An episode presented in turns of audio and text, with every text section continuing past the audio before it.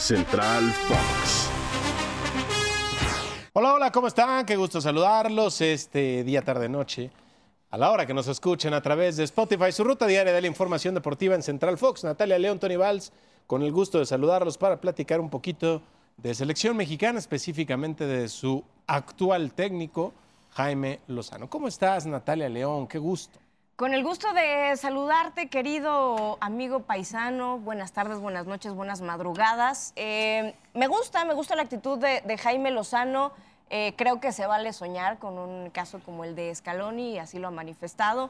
Eh, bombero, lo conocen los jugadores, lo reconocen, les agrada su trabajo, pero yo creo que hay que ir con calma porque creo que la selección mexicana ha enfrentado por lo pronto a un rival débil. Vamos a ver el desarrollo de esta Copa Oro y después que se mida con los peces pesados, ¿no? El caso de Estados Unidos y Canadá que han demostrado que están haciendo muy bien las cosas y ahora mismo están por encima de la selección tricolor. Sí, así es. Jimmy Lozano tiene buena actitud, está dispuesto, por supuesto. Hablaba de eh, pues cómo le fue a Scaloni en su momento, ¿no? También asumiendo un tipo que había estado en selecciones con límite de edad, pasa como interino de la selección argentina, se empieza a adaptar bien el grupo L al grupo y el final de la historia lo conocemos todos con eh, al menos el punto más culminante, el campeonato mundial en Qatar. Pero esto no quiere decir que así vaya a pasar con todas las selecciones, ¿no? O sea, realmente eh, que funcione algo en un país no quiere decir que va a funcionar necesariamente en otro.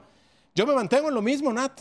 O sea, para mí ganar uno, dos, tres o seis partidos, ganar o perder la Copa Oro, ganar o perder contra Estados Unidos o, o, Canadá con sus equipos B, golear a Honduras, golear a Haití, no son parámetros para nada.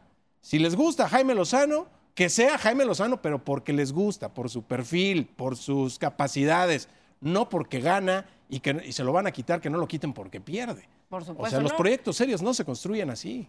Y en vías de tener un proceso, como él Claro. lo tuvo en su momento, eh, con, eh, que, que culminó con el bronce en Juegos Olímpicos. Él estuvo dirigiendo a, a- a estos jugadores de esa generación. Desde Esperanzas de Tulón, eh, tuvo una, una serie de, de- de partidos importantes que culminaron con, con los Juegos Olímpicos. Y yo creo que ese proceso pues tendría que ser similar o, o el mismo.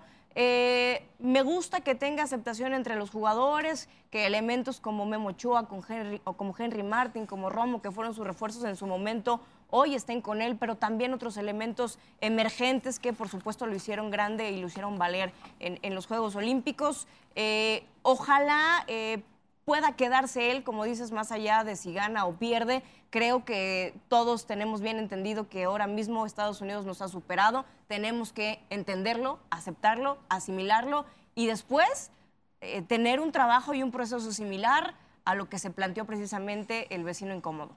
De acuerdo, los proyectos son eso, proyectos, y necesitan ser definidos con base en un perfil.